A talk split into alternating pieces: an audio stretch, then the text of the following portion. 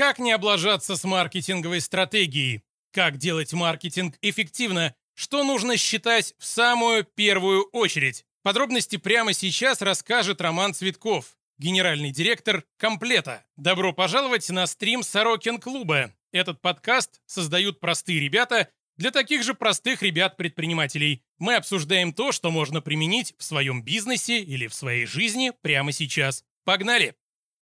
Так, ну давайте расскажу про э, стратегию, как я себе вижу, немножко еще о себе. Я выпускник Нидерландского института маркетинга, также, как Макс уже сказал, соучредитель и генеральный директор маркетинговой группы «Комплета». Плюс наш маркетинг так устроен, что мы преподаем в достаточно большом количестве вузов, в Сколково, и в ШЭ, и в ГУ, в основном на MBA-программах. И это наш маркетинг, но так или иначе приходится уметь учить, преподавать, рассказывать и что-то такое сложное относительно просто объяснять. В конце будут мои контакты, они сейчас есть вот снизу справа, но если вам нужно будет по B2B маркетингу пообщаться, по аналитике, стратегии, по продажам, то пишите, моя телега открыта, а я сам открыт для знакомств. Немножко про комплета. Комплета – это компания, которая занимается исключительно B2B маркетингом. Приходят компании к нам, кто строит свой маркетинг, у которого не работает просто контекст или просто таргет. Таргет сейчас вообще мало у кого работает, но не так важно. Соответственно, и что мы делаем? Мы делаем стратегию для начала практически для всех. Э, сначала мы пытаемся понять, а как же, что же тут сработает в принципе. Дальше зачастую это какая-то разработка, посадочный сайт, либо, может быть, история с какой-то IT-инфраструктурой. Зачастую, знаете, чтобы продавать, нужно э, дилеров, с дилерами лучше работать и какую-то айтишку им давать, нежели чем, в общем-то, нагонять трафик. Дальше какой-то трафик, так или иначе, не всегда на э, лендинге продающие, зачастую на какие-то обучающие, но в любом случае трафик. Это отделы продаж, в общем-то, знаете, интересно, 83% компаний в России не имеют CRM. Этот процент сокращается, но один черт, процент просто огромный. Ну и прогрев клиентов. В B2B клиентов никогда ничего не продается с первого раза. Это вот то, что мы делаем. Если что-то где-то как-то из этого про вас, то пишите, пообщаемся, может быть, сможем чем-то помочь.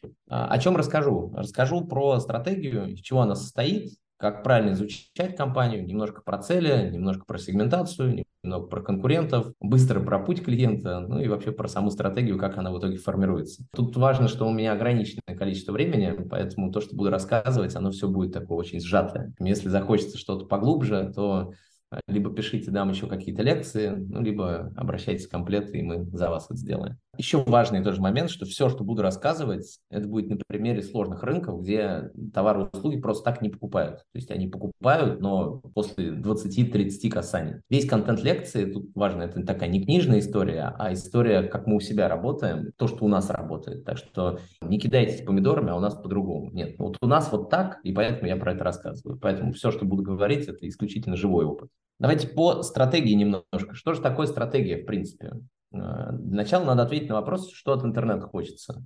И обычно приходят люди и говорят, вот у нас есть много э, или мало, мало миллионов, э, мало заявок, а мы хотим много миллионов и много заявок. Хотим за год в три раза вырасти. Кажется, всего лишь в три раза, да? Каждый предприниматель тут подумал, вот это очень интересно, как бы нам тоже в три раза вырасти. Ну вот с этим приходят. И тут зачастую одна и та же проблема возникает, то что продавцы такие, ага, или маркетологи, не вопрос, сейчас мы пойдем, разберемся, все будет замечательно. Они идут разбираться, носятся за клиентами, как-то что-то с ним пытаются сделать. Вот у нас такой жирный, вкусный клиент э, с бивнями. Э, и в итоге они думают, все, поймали мы этого мамонта. Сейчас, думают, принесут, продавцы будут просто в восторге. Продавцы точно кайфанут с этого дела. И важно, что даже, в принципе, не так важно, сколько они на это потратили ресурсов зачастую. А, клиенты есть, мамонт, мамонт, все нормально. А, но что в итоге получается? То, что когда они приносят продавцам вот эти вот свои вот результаты, то оказывается то, что это не мамонт, а какая-то вот это, знаете, поросята маленькие, которые домашние поросята, вот, только с бивнями. Ну и вот смотрит продавец на это и думает, что мне с этим делать? Я с этим лидом даже работать не хочу. Ну, то есть ему вообще не очень особо-то интересно. Он и процентов не заработает, и сейчас еще мучиться с ним. Всем же известно, что чем меньше платит клиент, тем, собственно, с ним больше мучений. Ну и что, вот, вот начинается драка, свара. Одни говорят, мы вам дали вон сколько лидов, другие говорят, лиды некачественные, сами продавайте. Ну и вот они как бы друг с другом ссорятся. Самое интересное, что происходит дальше. Дальше это, разумеется, доходит до руководства, что маркетинг с продажами не особо-то, оказывается, дружит. И тут оказывается что-то не так, продажа не выполняет свои планы, вот. Ну и начинается генерация идей. Давайте бюджет увеличим, давайте отдел поменяем, давайте что-нибудь с этим сделаем. И вроде бы неплохие идеи, но, а, к сожалению, стараться больше других очень редко, когда приводит к результату. А вот стараться умнее других – это хороший путь. Цитата Джека Траута, а, и, на мой взгляд, она очень правильная цитата как мы думаем, вот, по крайней мере, на примере наших клиентов, что успех стратегии, на самом деле, это вот только 20%, это какие-то идеи, фишки и так далее. То есть, ну, обычно вот контекст настроили, вот 20%. На самом деле 80% это какая-то последовательность, которая четко прописана, где четко есть понимание целевой аудитории, есть понимание, зачем мы это делаем, как мы это делаем, цели и прочее, прочее. И вот вот, вот это вот, это 80% непосредственно нашего успеха. Если мы не делаем эту часть, ну, значит, у нас проблемы, Хьюстон. Какие есть обязательные шаги в стратегии? На самом деле в стратегии есть целая куча шагов. Это сначала изучение рынка и продукта кто что вообще делает. Неважно, вы подрядник, ну, пофигу. Для начала надо определиться, а, где мы работаем, какие у нас цели. Про цели мы там дальше чуть подробнее поговорим. Какая у нас бизнес-модель компании, какие у нас особенности рынка, какие у нас его объемы, а, какой вообще спрос, а есть ли это спрос в интернете. Может быть, нам надо вообще не в интернете работать, а нам надо просто звонить, и это будет гораздо эффективнее. Что у нас за продукты, где мы работаем. В общем, вот, вот это вот первый самый шаг из этого шага будет понятно, а нам надо ли вообще в интернет. Или, может быть, нам вообще в интернет не надо. Дальше мы проводим аудит того, чего есть сейчас. Не бывает такого, что сейчас вообще ничего нет. Точно что-то да есть. Какой-то интернет-маркетинг, какие-то звонки, какой-то сайт, ну что-то, в общем, хоть что-то, но у нас имеется. И вот это вот что-то надо изучить, понять, а есть ли там точки роста. Можем ли мы там что-то сделать, как-то улучшить, как-то, может быть, сделать качественнее, чем делали до этого. Вот это вот наша задача. Дальше понять, кто наша целевая аудитория. Причем не просто понять, вот там Вася, 30 лет, э, из Новосибирска. Э, нужно достаточно сильно ее разбить, эту аудиторию, э, на сегменты. И самое главное, знаете, когда разбиваем на сегменты, многие забывают, просто сегментируют и вроде бы и все. На самом деле самая главная цель сегментации – это выделить тех, кто точно не наши. Вот с ними точно не работаем. А с теми, кем работаем, разбить их хотя бы там, на три сегмента и попытаться а, в этих внутри этих сегментах для них какие-то разные предложения четко под них сделать. А, если ваш продукт подходит всем, ну, значит, скорее всего, он не подходит никому. Интересная история, что а, у ТПшки, уникальное торговое предложение, по продуктам есть очень мало у кого.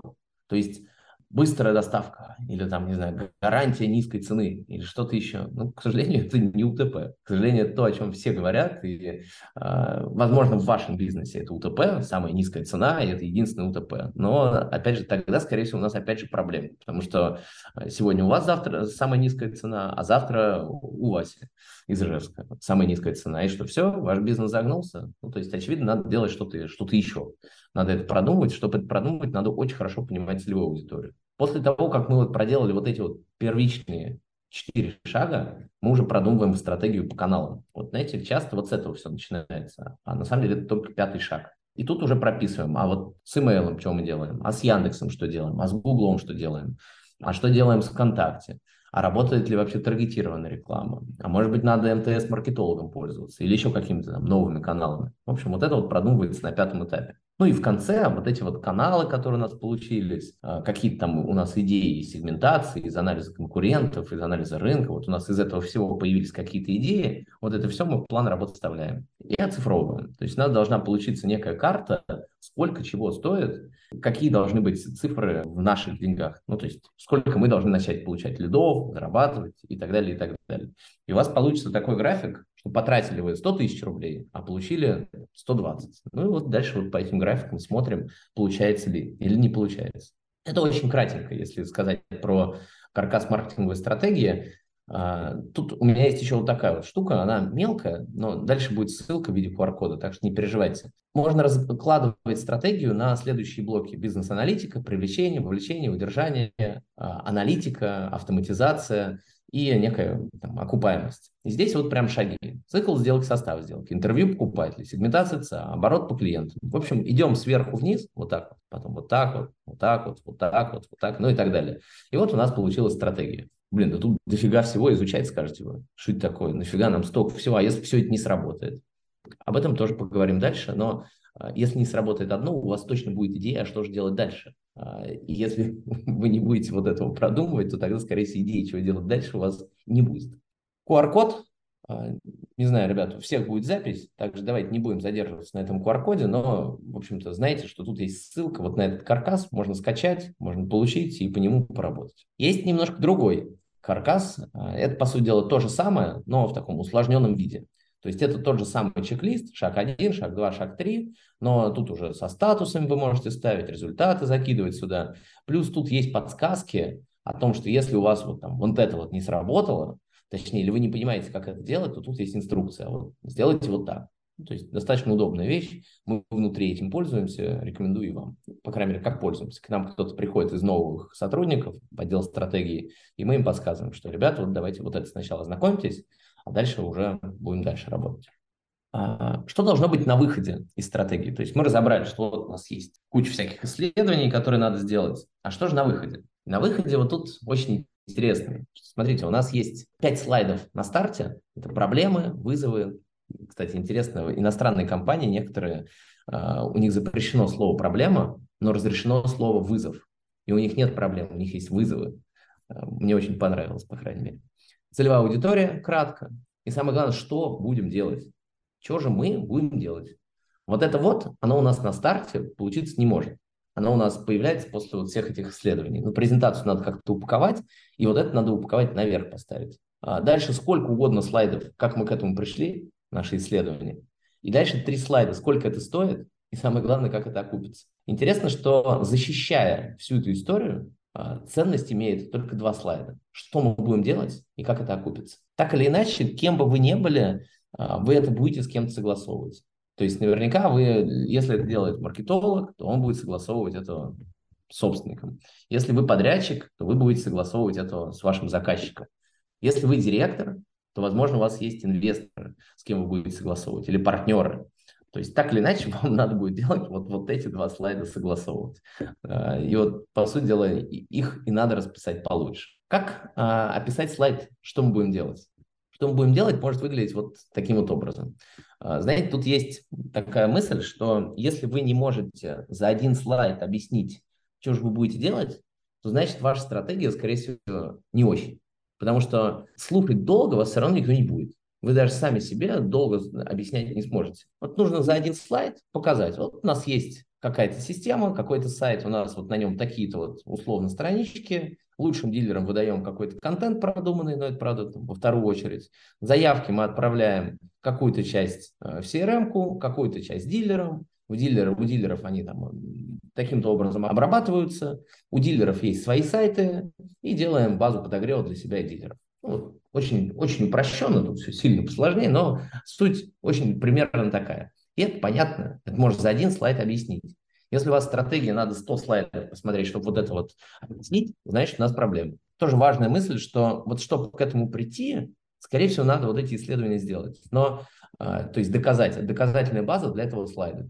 Но доказательная база не всегда нужна там, тому, кто принимает решение. Ему надо сначала понять решение вроде норм или не очень норм, а потом уже понять, а как вы пришли. Тут могут быть разные форматы, как это выглядит, там, вот таким вот образом, либо же вот таким вот образом. Тоже рассказано, что же будем делать. Дальше расскажу про то, как считать окупаемость. Она тоже должна на один слайд влезать, потому что если больше, вы ее просто не расскажете адекватно. А прогнозы делаются следующим образом. У нас есть прогноз, эконометрические модели, Соответственно, у нас есть какие-то показатели. Вот у дилера есть количество дилеров, количество торговых точек, там, конверсия в сделку, что-то еще. Ну и вот у нас текущая ситуация, прогноз 1, 2, 3. Ну и как бы вот за счет чего мы сможем это достигнуть. Окей, хотя бы такой прогноз. А, идеально, когда в конце стратегии у вас появляется вот такой вот прогноз. Вот у вас есть затраты какие-то, ваш маркетинг, есть какая-то выручка. Вот конкретно этот слайд делал один из моих студентов. Это крупный директор по маркетингу крупного российского, не российского, международного производителя шин. Скажу вам так, что компанию эту все знают, а, но при этом назвать я ее не могу. И слайд не мой, за что купил, зато продал, ну как ни крути. Вот эту штуку вам обязательно надо продумать и посчитать, сколько же это будет стоить.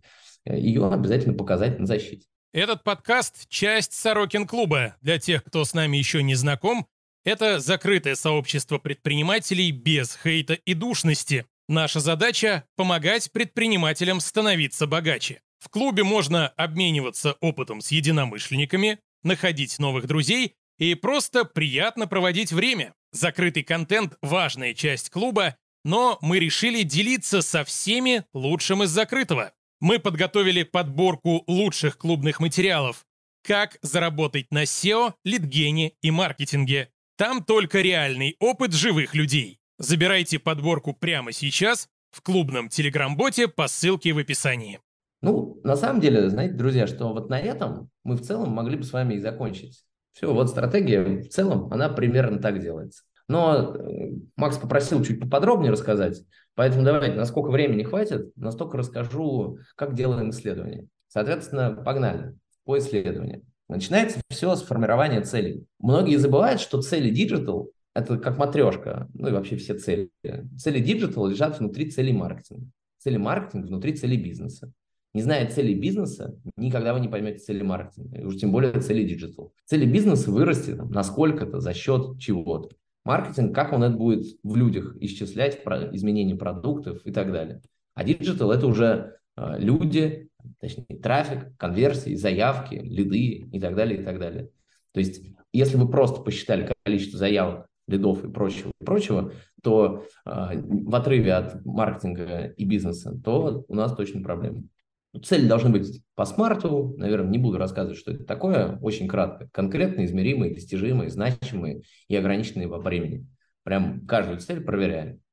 На этом все по целям. Не будем тут тоже долго задерживаться. А вот с бизнес-моделью и текущей ситуацией в компании, вот тут, мне кажется, надо подольше чуть-чуть э, об этом поговорить. Я думаю, что не, не каждый из вас что-то подобное делал про свою компанию, хотя, мне кажется, очень важная штука. Прям, я думаю, что супер важная штука. Расскажу. Смотрите, у нас неважно в какой роли вы, но если наемный сотрудник, то вы вообще понятия не имеете, что там с компанией. Вот вы пришли в бизнес, вот у вас вот какие-то точки, какие-то люди, какие-то конкуренты, вообще ничего не поймешь. Если вы подрядчик, то у вас тоже мнение размыто. Если вы собственник, тогда, конечно, у вас все это как бы получше склеено. Но лучше подсклеить это все еще посильнее. Ну, то есть вот должно быть примерно вот таким вот образом. И для этого нужно время, чтобы погрузиться. И вот погружение мы, по крайней мере, у себя двумя способами делаем. Э, первое по модели Александра Астервальдера, и второе просто расширенный бриф. Ну, я думаю, тут всем все знакомо. Модель Александра Астервальдера. Давайте о ней поговорим. Что это за история такая? Это вот такая вот бизнес-моделька. У нас здесь есть ключевые виды деятельности, отношения с клиентом, сегментация клиентов, канал сбыта, э, партнеры, ресурсы, затраты и доходы. Вот, по сути, надо вот это как-то описать. Есть замечательная вот такая вот штука, а, каким образом вы оказываете помощь, кому помогаете, как взаимодействуете. Ну, в общем, все то, что до этого показывал. Но она бы не имела смысла, эта табличка, и я бы вам ее не давал, если бы у меня не было бы вот такой штуки с вопросами-помощниками. В чем ценность предложения? Какие проблемы помогаете решать? Какие предложения делать каждому сегменту? В общем, отвечая на эти вопросы, можно в Excel, можно на бумажке, даже собственники для себя узнают что-то новенькое. Мы до начала 2020 года проводили у себя регулярные практикумы в офисе, куда зазывали наших клиентов и старались кого-то из топ-менеджмента. Это и так, в принципе, здорово, когда приходит топ-менеджмент, ты с ним знакомишься, ну и, в общем, что-то там происходит у вас, какое-то взаимодействие. А, дальше стало чуть реже, но в таком в онлайн-формате а, мы это перевели. Ну, стали гораздо реже проводить, важная история все-таки вживую. В общем, если у вас есть офис, вам есть куда позвать, и вы готовы общаться с клиентами, то, уверяю вас, ваши клиенты для себя найдут много нового. Если же вы для себя хотите это сделать, уверяю вас, вы и для себя найдете много нового, просто это записав. А история, когда мы приглашали к себе, я прям как сейчас помню, э, сидит генеральный директор крупного завода металлопроката, и он говорит, боже мой, а я и не знал, а я и не знал, это же нам теперь вот можно вот так вот, и вот же она точка роста. В общем, это такая работа над собой, над ошибками. Не над ошибками, а чуть подсобрать. Тут пример того, как можно заполнить. Читать не буду, но в презентации будет. На паузу поставить и посмотрите. Второй вариант – расширенный бриф. Ну, тут все вроде понятно. Задаете много вопросов, а, вопросы вам выдам. Тут, правда, возможно, не все. Если покажется, что вопросов маловато, то вы пишите, и я вам скину полноценный вариант брифа. Вот, он тоже у вас будет. В общем-то, тут кто клиенты, что за продукт, какие у нас продукты, какие клиенты, как они работают, куда дальше, какие сегменты. Ну, в общем, самые разные вопросы с продажами и так далее. Давайте по сегментации целевой аудитории поговорим. Вот некоторые ее, в общем, все ее по-разному делают. Я же советую ее делать предельно таким, знаете, деревянным способом, вот, э, а именно по методике Марка Шерингтона. Э, методика называется 5W, и это 5 вопросов, которые начинаются на W. Кто, что, зачем, почему, когда и где. Соответственно, у нас есть 5 вопросов. Отвечая на эти вопросы, мы на самом деле очень многое можем получить. И не надо там, знаете, упарываться, как-то супер сложно составлять э, этот самый портрет нашей целевой аудитории. Частные клиенты. Кто? Владелец квартир или загородных домов в престижных районах. Чаще всего женщины. Что? Стеновые покрытия премиум класса. Что хочет? Хочет эстетического удовлетворения от ремонта. Когда? Когда начинает планировать делать ремонт. Где? Социальные сети, порталы, поиск, контекст, ретаргетинг, строительный гипермаркет. Это очень просто, но отвечая на эти вопросы, как ни странно, можно многое получить. Также при создании сегментации нужно думать о том, как вы будете это использовать. И вот э, при создании сайта, например, себе или кому-то, можно использовать так, что вот у нас есть какой-то сегмент, мы его определили, у него есть какие-то мотивационные потребности. Много идей, нужен экспертный совет, рекомендации, чтобы определился, ла-ла-ла. У него есть какие-то сомнения. И вот чтобы эти сомнения закрыть, каким образом он будет закрывать их на сайте. И вы так как бы каждую аудиторию у себя раскладываете. Интересно, что а, таким образом можно придумать ту же структуру сайта на основе целевой аудитории, на основе сомнений, на основе мотивации и так далее. А, как узнать больше? Я совсем чуть-чуть про сегментацию рассказал, но все же. А, как узнать больше? Во-первых, самый лучший способ узнать больше про целевую аудиторию – это пообщаться с отделом продаж. Ребята, лучше отдела продаж вашу целевую аудиторию никто не знает. Ответьте себе на вопрос, когда вы последний раз общались с отделом продаж по вашей целевой аудитории. Если давно, пойдите прямо сегодня пообщайтесь. Кто они, что они и так далее. Купить готовые исследования. Может быть, провести исследования. Мы, кстати, вот у себя регулярно проводим какие-либо исследования. И, кстати, из них потом еще лид-магниты делаем, и тем самым собираем к себе потенциальных клиентов. Спрос в поисковых системах, а, анализ профилей в соцсетях, но ну, это такое немного сомнительное, но иногда работает. Онлайн-опросы, изучение отзывов в интернете, анализ конкурентов, анализ поведения на сайте, жалобы, анализ истории отказов. В общем, много где можно искать, целевую аудиторию можно изучать и нужно изучать. Текущий метод супер простой, но может быть действенный, если при его создании вы действительно посмотрели, а что же у вас происходит. Uh, у меня есть чуть-чуть более сложная табличка такая для самостоятельного изучения анализа целевой аудитории. У меня есть такая сегментация ЦА, таблица шаблон. Она прям сильно сложнее, не просто пять вопросов. Но если кому-то захочется, то заходите, читайте, смотрите, должно быть интересно. Теперь про анализ конкурентов поговорим. У меня тут тоже укороченная версия презентации анализа конкурентов, но думаю, что тоже должно быть а, полезно и ценно. Как выбрать конкурентов для анализа?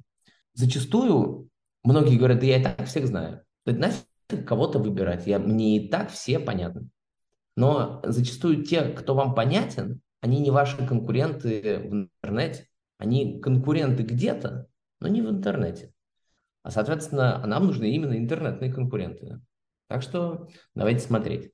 А, мы вот делим по такой табличке конкурентов, общем, неважно для какого бизнеса, по сходству тех платформ, это, по сути дела, услуг, товаров, продуктов, и по сходству целевых потребителей, целевой аудитории. И вот когда и услуги такие же, и клиенты те же, это прямые конкуренты получаются. Если у нас целевая аудитория та же, но компания не делает этот продукт для этой аудитории, ну, тогда это субституты. Если, наоборот, продукт такой же, но как-то он видоизменен, он делает для других целевых, для другой целевой группы, это потенциальные конкуренты. Ну и малоопасные, где не там, не сям. Начинать надо вот с этих ребят. Дальше вот эти ребята идут. Дальше вот эти. А где их искать? Ну, в общем-то, это прямые конкуренты, сильные конкуренты в интернете и смотрим заграничные компании. Заграничные зачастую могут дать очень, знаете, много инсайтов, которые э, так в голове особо-то и, и не сидят. Что нужно изучать по этим конкурентам? Да, у меня тут не будет рассказа детального. Часовая лекция про конкурентов, она расширена. В общем, тоже, если кому надо, пишите, э, выдам ее. Во-первых, ключевые посылы, что говорят на главной, на странице о компании, на страницах кейсов, э, какие заголовки у нас имеются. Вот что хочет сказать бизнес человеку, который зашел. Вот это на самом деле ключевое. И эти посылы потихонечку, аккуратненько выписываем. Главное о компании, ну, на самом деле две страницы, главное о компании. Механизмы вовлечения и тип контента на сайте. Кто-то к ним на сайт пришел, к этим конкурентам, и дальше их надо как-то удержать. Все понятно, там прочли вот эти заголовки, а дальше есть какие-то механики. Есть, может быть, статьи, может, видосики, может, калькуляторы какие. Ну, там может быть самое разное. Но вот вам надо посмотреть, какие это механики и что же они там делают. Откуда получают клиентов, откуда трафик. Нам в помощь SimilarWeb, изучение их социальных сетей, всякий email-маркетинг, ну и так далее. То есть смотрим, как, откуда они, в общем, трав черпают. Может, seo у них хорошо работает, может, на выставках участвуют. В общем, глядим, все, что возможно. Что делать со всей этой инфой?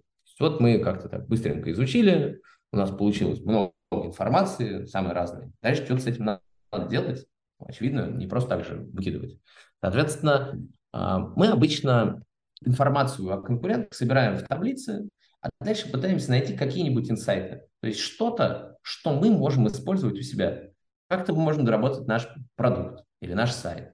Или, может быть, какой-то канал попробовать. Мы смотрим по SimilarWeb email-маркетинг у какого-то клиента, конкурента самого мощного. Это 50% трафика всего. Ого, значит, работает. Давайте пойдем туда.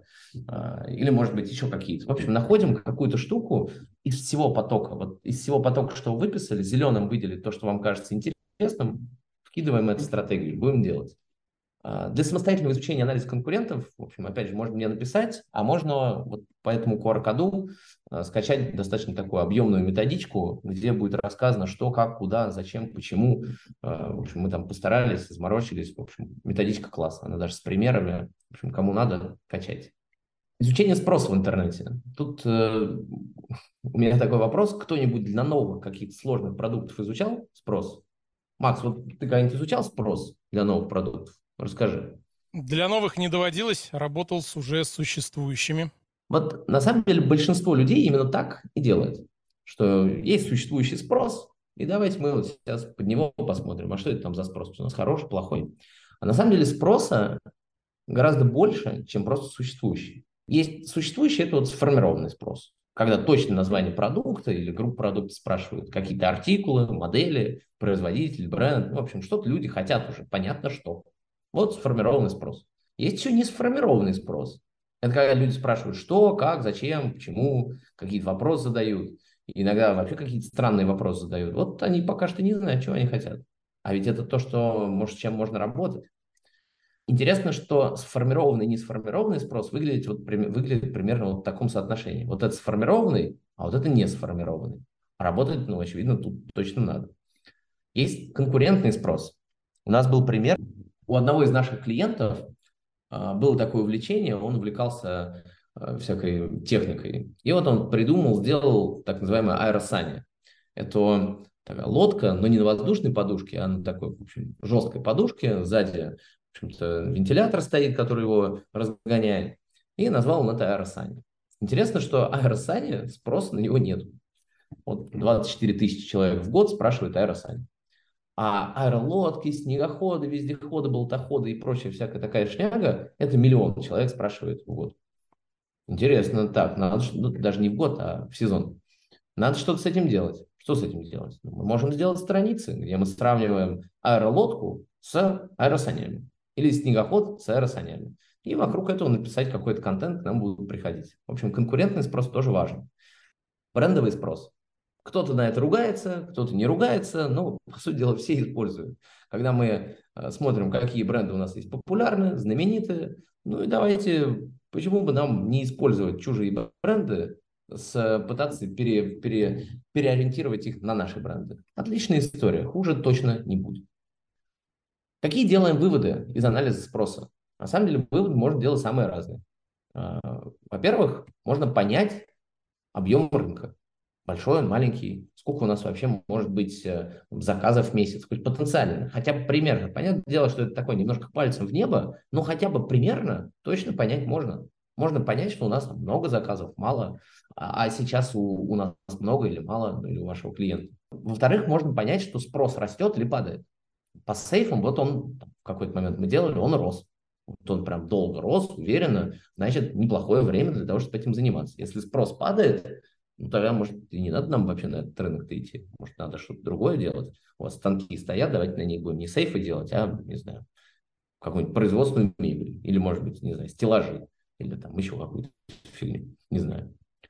А, по антивирусам тоже пример интересный. Когда люди выбирают антивирусы, вот мы там изучили спрос, разложили вот, вот таким вот образом в Майнкарте, оказалось, что 12% это только 12% людей из всего спроса по антивирусам не ищут халяву, а все остальные ищут там бесплатный, в общем, как-то тестовый период и так далее.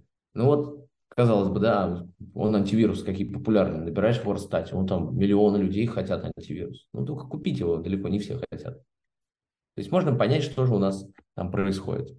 Можно из этого же спроса делать выводы о том, что на сайте должно быть. Например, у нас был, знаете, клиент, а, который очень хотел называть свои а, продукты цветами, как он придумал, как придумали его маркетологи. Синяя а, лазурь, ну вот в таком духе. Но только никто так не ищет. И вот мы думали, как же, а как вообще ищут? А ищут вообще синий цвет в разрезе продукта нашего клиента или нет? Вообще, оказывается, не ищут. Интересно. А какой ищут? Ищут там зеленый.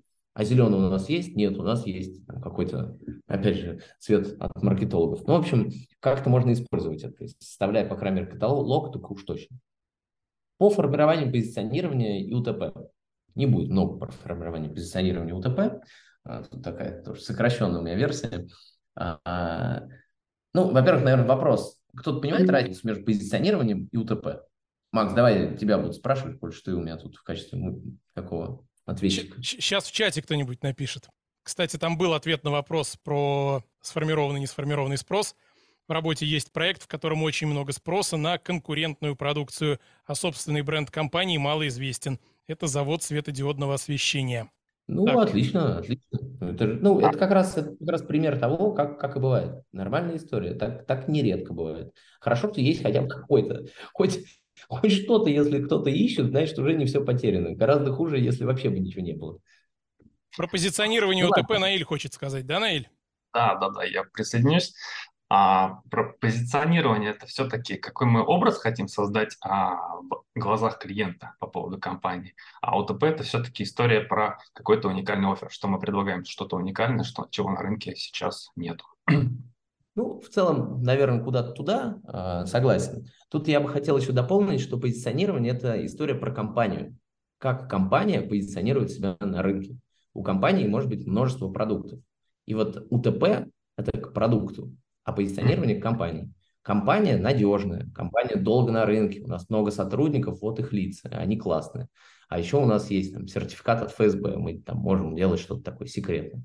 А наши продукты отличаются от конкурентов тем, что у них, э, не знаю, два раза быстрее они там, не знаю, что-нибудь обрабатывают, генерируют картинки. И, не знаю, вот видите, сейчас э, Midjourney пятую версию выпустили, вот буквально сегодняшняя новость. Вот Midjourney пятой версии лучше конечности обрабатывает. Вот это вот УТП Midjourney пятой версии по сравнению с четвертой версией. УТП у продукта. Ну, собственно, надо их продумать, надо о них подумать и подумать, а в чем же позиционирование вашей компании – чем ее фишки и в чем УТП ваших продуктов. Наиль, спасибо большое за ответ. Давайте, друзья, едем дальше. А, путь клиента. Тут уже поподробнее расскажу чуть-чуть. Про путь клиента что хочется сказать. Люди себе рекламу представляют примерно вот так. Реклама в интернете, человек пришел на сайт, принес нам бабло.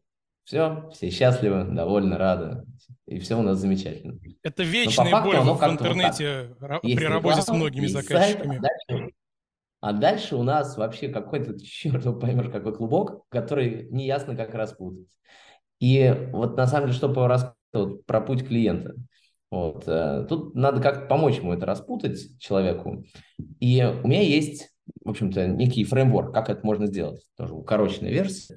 Можно, во-первых, придумать человека какого-то, Вот есть Елена Анатольевна, приходит, ей сколько-то лет, 38 она работает, у нее образование неплохое. Собственно, она выбирает дверь себе в квартиру. Очень купить. Вот у нее есть какие-то там, в общем, потребности. Вот мы этого человека придумали, придумали, он человек есть. А теперь надо постараться на вопросы. Соответственно, надо ответить на следующий вопрос. Какие у нас есть принятия решения, этапы принятия решения?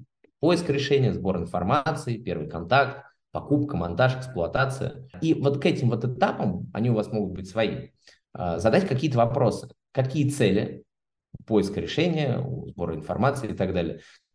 Какие ожидания, какой процесс внутри вот этого вот этапа, какие точки касания, где вы можете потрогать клиента потенциального или уже реального, а, ваша компания может с ним соприкоснуться. Какой опыт он получает после того, как вот, вот это прошел. Какие проблемы и какие могут быть улучшения. Есть замечательный софт, называется U-Expressia, а, который делает вот такую вот картиночку, собственно, и вы вот забили сначала наши пути, наши шаги, а дальше ответили вот на эти вопросы. Ну и, собственно, вот у нас есть путь клиента. Очень важно, чтобы его продумать, надо сначала человека придумать, может быть, нескольких человек. Но дальше вот э, к этому фреймворку идете, будет очень просто. Сразу же ваш продукт вам покажется немножко иным, ну или появятся какие-то идейки. В общем-то, можно действовать, злодействовать. А, есть более сложный шаблон разработки пути клиента, которым мы пользуемся для, себя периодически. Его так быстро не пишешь, так быстро не расскажешь. Но если кому-то хочется заморочиться и э, упороться, то айда под QR-код качайте, в общем-то, он вам доступен. Получи удобный расчетный счет в современном банке для предпринимателей. Тебе важно, чтобы у банка было удобное приложение, Человеческая поддержка 24 на 7 без надоевших чат-ботов? Выводить 700 тысяч рублей на карту физлица без лишних комиссий? Нужен хороший процент на остаток? Хочешь пользоваться бесплатной проверкой контрагентов или бухгалтерией? Мечтаешь о человеческом финмониторинге? Чтобы можно было просто по видеозвонку объяснить детали своих операций банку? Все это есть у наших партнеров Бланк Банка они буквально переизобретают банк для бизнеса. Открой новый расчетный счет в удобном банке, и по промокоду Сорокин ты получишь 3 месяца крутого тарифа бесплатно. Узнай больше о Бланк-банке прямо сейчас. Ссылка в описании.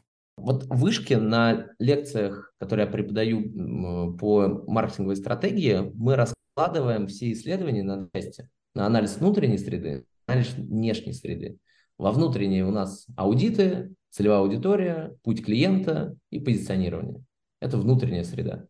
Есть внешняя среда. Тут у нас спрос, рынок. Рынок мы почти не говорили о том, как его изучать, но в общем, тоже бы надо бы э, изучить. А, конкуренты и прочее. После каждого блока, а, во-первых, вот маленького, после аудитов должно быть какое-то количество После целевой аудитории должны быть какие-то выводы. И после крупного блока должны быть тоже какие-то выводы. Вот на самом деле вот после вот этих вот выводов, вы из них и делаете вашу стратегию. Соответственно, выводы сделали, их положили непосредственно в нашу стратегию. Вот пример выводов по одному из моих студентов из вышки.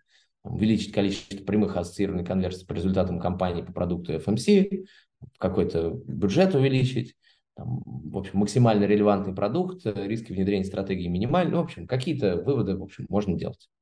Или, вот другие выводы. Они могут быть в разных э, форматах, но так или иначе какие-то выводы есть, и надо их как-то использовать. А, цель исследований, еще раз, это надергать идеи. Идеи, что же мы делаем? Собственно, положить их в дорожную карту, оцифровать в деньгах и попытаться сделать. По стратегии. Что делаем с стратегией? Стратегия – это календарный план. А, Причем тут есть нанять маркетолога – это тоже, в общем-то, часть задач. Сделать брендинг тоже часть задач. В общем, мы рассказываем, когда чего должно быть сделано. В общем, обычная классическая диаграмма Ганта. На нее мы накладываем команду. Маркетолог. У нас он есть в штате. Супер. SEO-специалист. Нанимать не будем. Возьмем на аутсорс. Одна штука нужна. Дизайнер. Он у нас есть в штате. Верстальщика на аутсорс возьмем. А вот контент-менеджер надо нанять. Ну и вот, собственно, понимаем, сколько человек нам когда, куда надо нанять. А, по интернет-маркетологу тут, знаете, тоже интересная штука, что а, зачастую собственники думают, да, я либо сейчас сам либо интернет-маркетолога одного найму, и он все сделает. На самом деле интернет-маркетолог, он как шеф-повар.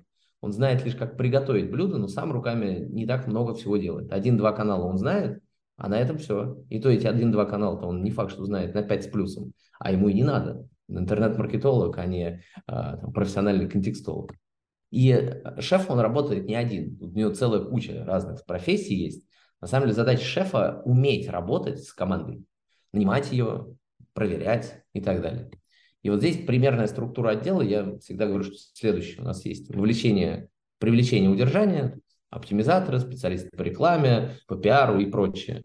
Есть ребята, кто занимается вовлечением конвертации, дизайнеры, копирайтеры, программисты, в общем, всякие разные. Есть IT-отдел, всякими CRM-ками занимаются, телефониями и прочее, прочее. Есть аналитик. И вот с такими ролями интернет-маркетолог работает, он ими как бы управляет. Понятное дело, что каких-то ролей может не быть. Ну, то есть вот этот вот он у нас на аутсорсе, вот этот, этот интернет-маркетолог сам SEO-оптимизатор, он эту роль тоже выполняет. Специалист по рекламе он есть, email-маркетолог аутсорс, ну, в общем, как-то тут может быть что-то перепутано. Это все-таки роли, в первую очередь, а не люди. Но спихнуть все эти роли в, одно, роли в одного человека невозможно. Помните, это, это очень важный момент. Итак, это чуть отступление было. После того, как накидали диаграмму Ганта по а, работам нужно разработать медиаплан, какие каналы, чего, как там, какие действия должны они приносить. Причем далеко не всегда, вот, например, у нас а, наши медиапланы, они про количество MQL. MQL – это подписка на какой-то наш контент в чат-боте или в email и так далее. И потом какой конверт из MQL в SQL. Ну, то есть у нас такая многоходовка. Возможно, у вас так же. А, пример финмодели с KPI-ками, такая она супер сложная, немножко уже древняя, но от этого не менее актуальная. 2018 года мы делали для одного из клиентов, но зато могу делиться. Так что качайте, кому интересно, может быть, может быть зайдет. Ну и чуть-чуть давать дополнительных бонусов для вас, что у меня тут имеется. Во-первых, у меня есть видеокурс по интернет-маркетингу, абсолютно бесплатный. А, он такой про B2B маркетинг, так что либо себе, либо, может быть, кому-то из персонала вашего, дайте посмотреть. Потрясающая вещь. Точно рекомендую, отличная штука. А, примеры обезличенных стратегий. Мы обезличили 10 стратегий для B2B компаний. А, с цифрами, с показателями. Бесплатно можно забирать. Опять же, качайте, забирайте. Надеюсь, что будет ценно. Ну и на этом все. Давайте пообщаемся. Может быть, я на вопрос поотвечаю. Да, вопросы есть. А, Роман, во-первых, спасибо за доклад. Очень интересно и, на самом деле, очень, очень к теме. Потому что я сейчас, по сути говоря, этим занимаюсь. И вопросы у меня такие. А, первый вопрос а сколько человек нужно, чтобы сделать маркетинговую стратегию? Вот сколько у вас человек работает для того, чтобы для условно, допустим, небольшого какого-то бизнеса, ну, например, там, не знаю, я не знаю, конечно, с каким, с каким размером бизнеса вы работаете, например, возьмем 100 миллионов рублей в год оборотки, небольшой бизнес, а сколько нужно будет человек в команде, чтобы сделать маркетинговую стратегию, сделать, а потом уже, ну, про реализацию пока не говорю. Один. Чтобы сделать стратегию, достаточно одного качественного стратега. Например, своих студентов из той же вышки. Крупная компания, например, возьмем Билайн. Билайн делает для там, одного из направлений своего бизнеса маркетинговую стратегию. У него есть какие-то цели, он ее преследует, там как-то делает. У этого человека чтобы собрать эту стратегию, он так или иначе к кому-то обращается. Он медиапланы не посчитает сам этот человек, он вообще не про маркетинг, он как-то чуть, может, сбоку с припеком. Он идет к подрядчикам, к трем, там, по одному направлению, второму, третьему. Ага. Что-то получил. А, нам нужны цели. Цели, опять же, он там не является главным стейкхолдером, он может быть один из, но не, точно не весь. Он идет к стейкхолдерам, узнает, что там. А, если есть команда внутри а, кто там, занимается маркетингом, уже какие-то есть результаты, он идет к ним. То есть тут суть такая, что делает один, но чтобы это собрать, ему так или иначе надо обратиться к кому-то, как-то где-то. Если есть внутренние сотрудники, супер, но если даже их нету и, и вдруг они появятся, легче от этого не станет. Поэтому если их нету, значит будем считать, что их нету. Идем к подрядчикам. А, если же есть, супер с них собираем. В общем, один человек, кто собирает, обращается ко всем. Ответил на вопрос? Да, смотри, а если, например, мы все-таки хотим посчитать вместе с подрядчиком, например, потому что составление маркетинговой стратегии – это очень масштабная работа. Я вот сам столкнулся, я сам пробую это сделать, и я понимаю, что очень много времени потребуется. Ну, например, для проведения тех же самых исследований как бы составить анкету, пилотно ее протестировать, потом эту информацию собрать, потом это дело проанализировать. Очень много времени нужно. Например, вот слушаю сейчас я записи разговоров, в одном там, месяце, условно, 20 часов разговоров нужно прослушать. Это нужно кому-то mm-hmm. поручить, все равно, как бы в одного сделать это очень сложно, и поэтому, если посчитать всю команду, сколько человек у вас примерно задействуется? Ну, давай, смотри, мы делаем... Я буду говорить, наверное, про клиента. То есть у нас есть отдел стратегии, в нем три человека. есть один стратег, который делает эту самую стратегию. У нас есть целая сфора интернов, которые там, в разных юнитах э, присутствуют, в том числе есть и интерные стратегии, которым мы, два человека, будут делать какую-нибудь такую черненькую работу. Есть э, юнит трафика, который точно что-нибудь посмотрит, э, там, аналитику, какие-то идеи подскажет, э, куда можно идти, судя по предыдущим рекламным кампаниям, судя по, по каким-то своим данным. У нас есть экспертный совет. Каждая стратегия проходит этап экспертного совета, два раза в неделю стоит такая маленькая планерка, где каждый приходит и там, советуется по поводу КПшки, по поводу, там, не знаю, получающегося, не получается по клиенту что-то делать. Туда приходят разные люди. Иногда я, иногда там, комдиры, в общем, самые разные люди и что-то накидывают, какой-то свой опыт. Плюс мы нередко проводим опросы в Яндекс Взгляде. По-моему, Яндекс Взгляд, да, называется. Соответственно, где что-то спрашиваем, а как там, как тут, а как сям. Ну, плюс тут еще важный момент, что у нас есть достаточно большая накопленная база наших стратегий. То есть мы можем посмотреть, а мы их там четко фиксируем, причем смотрим, затем вот мы там придумали, не знаю, сколько-то гипотез, механик и так далее, а что из этого сработало, не сработало. В общем, ну вот, вот, наверное, как у нас. А сколько у тебя конкретно нужно будет, да, тут хрен узнает, не знаю. не могу ответить. Но в одного это точно очень сложно. Наверное, да. Совсем одному, если ты просто в вакууме, такой, наверное, очень сложно составить. Следующий вопрос по поводу окупаемости. Ты частично это дело рассказал уже, но а, есть еще вопросы все-таки не все каналы, наверное, можно детально просчитать. Да, в контексте можно составить медиаплан, исходя из прогноза бюджета. Ну, и то поисковой компании. Например, SEO-шки тоже можно посчитать, исходя из истории запросов, истории частотности, накладывая сюда сезонность, тоже плюс-минус как-то можно это дело посчитать. Как бы если есть тоже релевантный опыт. А что, например, делать с другими каналами трафика, которые не так легко посчитать, и как сделать этот прогноз наиболее близким к реальности? Наверняка у вас там есть несколько вариантов, там оптимистичный прогноз, пессимистичный прогноз. Все-таки вы же в конечном итоге считаете все это дело в деньгах. Как сделать так, чтобы ну, не, не наобещать лишнего, чтобы потом как бы что, что мы делаем? Во-первых, как считать каналы, которые работают на прогрев?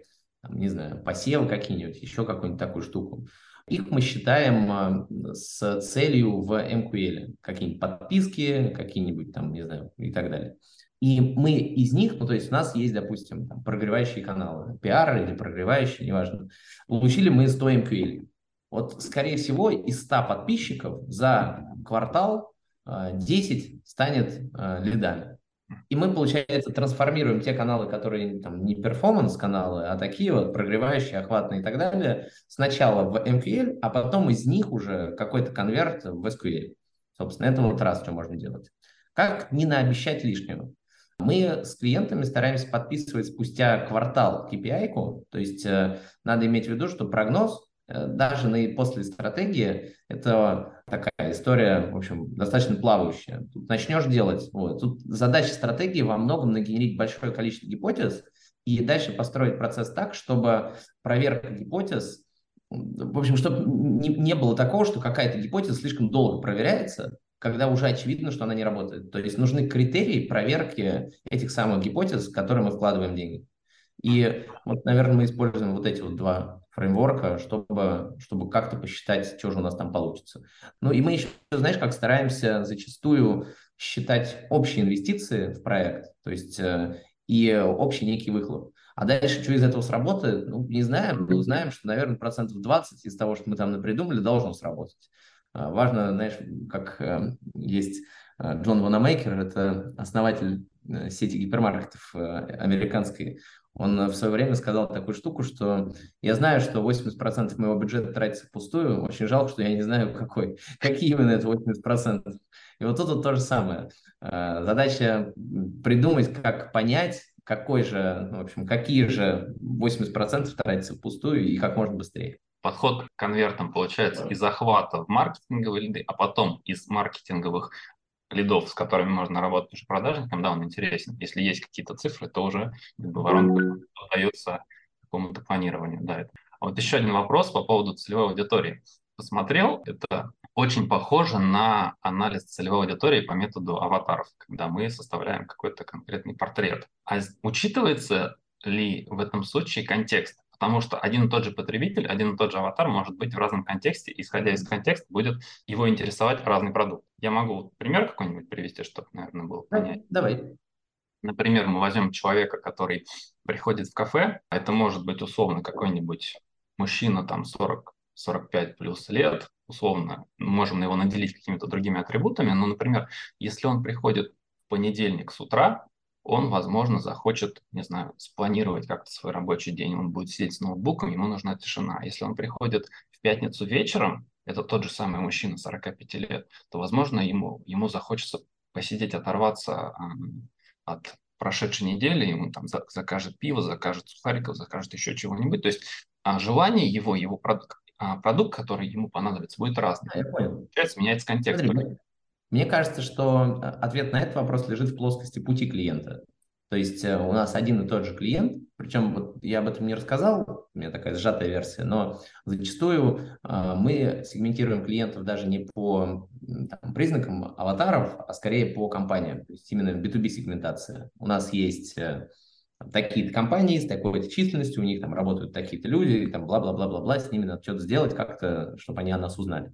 Это если говорить про B2B. Если говорить про B2C, то вот у нас есть некий аватар, и дальше нам нужно понять, как этот аватар в какой момент о чем принимает решение. То есть у нас в какой момент он может подумать, что у него там надо поменять дверь. На самом деле он подумает об этом, вот он пути решения своей проблемы, он будет искать, знаешь, в какой момент? Он будет думать, дома что-то холодно стало, пипец, надо что-то делать.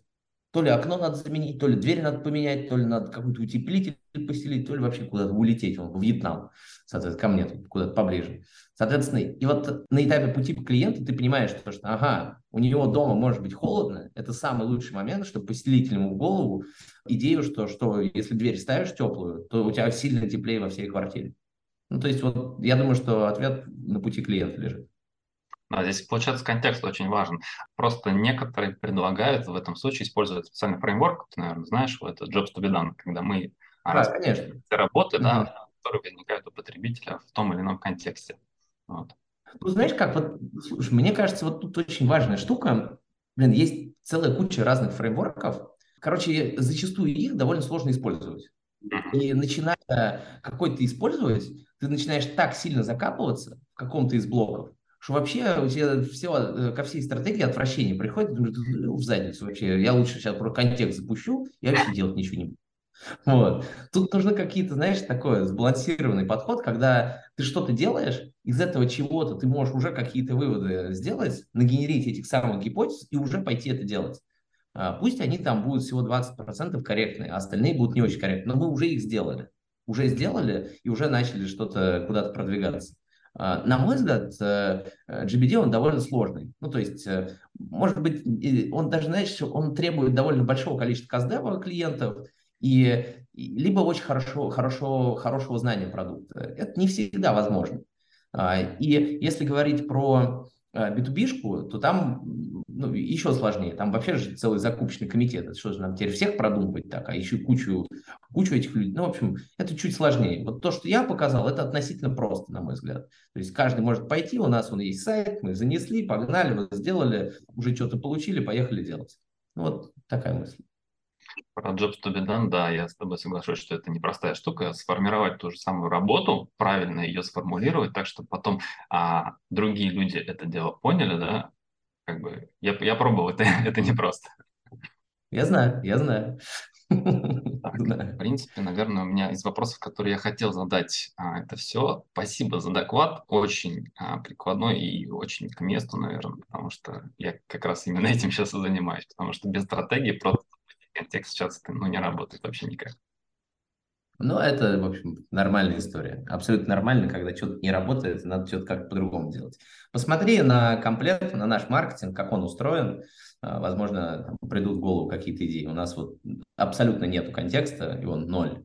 Вот, э, дорогие услуги, достаточно не так много целевой аудитории, но при этом у нас а, на текущий момент около 4000 человек каждый месяц подписывается на какой-то наш контент. Дальше мы его как-то, собственно, трансформируем во что-то. И если говорить про SQL, то их там около 100, аквалов около, условно, наверное, не 100 даже, может быть, около 150, ну, в общем, где-то в районе 100, и квалов где-то около 50, то есть квалифицированных после отброски всего мусора. А речь идет про какой продукт комплект? Потому что вы же занимаетесь и услугами, и обучением, у вас есть академия своя собственная. Ну, да, академия – это отдельный бизнес, я его никаким образом не, не учитываю здесь. Mm-hmm. И там совсем по-другому идет э, лид-генерация. То есть там, там как в классическом тече э, наливаем, наливаем и смотрим. Вот, ну, больше, больше так. Затраты на контекстную рекламу нулевые, зато многолетняя история крутого контент-маркетинга. Ну, это да. Тут важно, что контент-маркетингом перестаешь заниматься, и все начинает ломаться. В плане, сейчас объясню. А, многолетняя история, это, конечно, замечательно, но а, плоды многолетней истории можно очень быстро похерить, если немножко перестать этим в это вкладывать. Так что тут, в общем, во многом а, каждый может начать этим заниматься, и через год у тебя будут шикарнейшие результаты, и знание бренда будет не меньше, чем комплект. Еще такой вопросик. А вот недавно буквально еще раз столкнулся с... Ну, здесь вопрос чисто инструмента. Это инструмент контент-маркетинга, который недавно выкатил Яндекс, ну, относительно недавно, называется промо-страницы. Слышал ты что-нибудь об этом, да? Используете ли вы для своих клиентов вот эту штуку, вот эту технологию scroll to site, когда можно листать, листать, потом переходить на сайт текущий, и если а, используете, то как? Используем, и на самом деле очень клево она работает. Тут эм, скажем так, ее нужно адаптировать, э, в общем, сильно нужно вкладывать в контент. Задача в том, чтобы человек, который тебе не подходит, гарантированно не дочитал. Вот. То есть в этом вся основная идея. То есть э, нужно вставлять маяки э, на этапе, ну, на разных частях контента, чтобы вот дальше, чем нужно тебе, он точно не продвинулся. Прям вычленять этих людей, выгонять их. Все, закончи, пожалуйста, вали нахрен с моей статьи, дальше я платить за тебя буду. А, и после того, как он прочел, он должен попадать не на товар, не на продукт, а на, а, опять же, на что-то, что легко сделать. Подписаться, прочитать, ну, там что-то еще, и дальше его как-то догревать. То есть, если будешь пробовать сразу с него продавать, и у тебя нет тэч, скорее всего, ничего работать не будет. У меня вот возник еще такой вопрос, я задал их поддержки, пока еще не получил от них ответа. Собственно, в чем различие, если ту же самую статью небольшую, там, на 2-3 минуты публиковать на своем собственном сайте, по крайней мере, она еще будет индексироваться, хотя промо-страницы, они сказали, мол, индексироваться, конечно, будут, но трафика там будет поменьше, и платить мы тоже можем за вовлеченных пользователей, потому что, ну, в Яндекс.Метрике есть такой функционал, ты через JavaScript события можешь настроить чтобы оплата была там за вовлеченных пользователей. И как бы различия между промо-страницами и собственным блогом я пока не понимаю. Может быть, ты знаешь. Не задался таким вопросом? А, ну, ты не сможешь сделать вовлеченного пользователя. Э, тут же смотри, как Яндекс, как и Google, как и там, запрещенный э, нельзя бук и так далее, и так далее, они берут деньги не за клик, они берут деньги за показ. У них есть вот в, в пуле, там, не знаю, миллион показов. И дальше они хотят продать этот миллион показов за 100 рублей.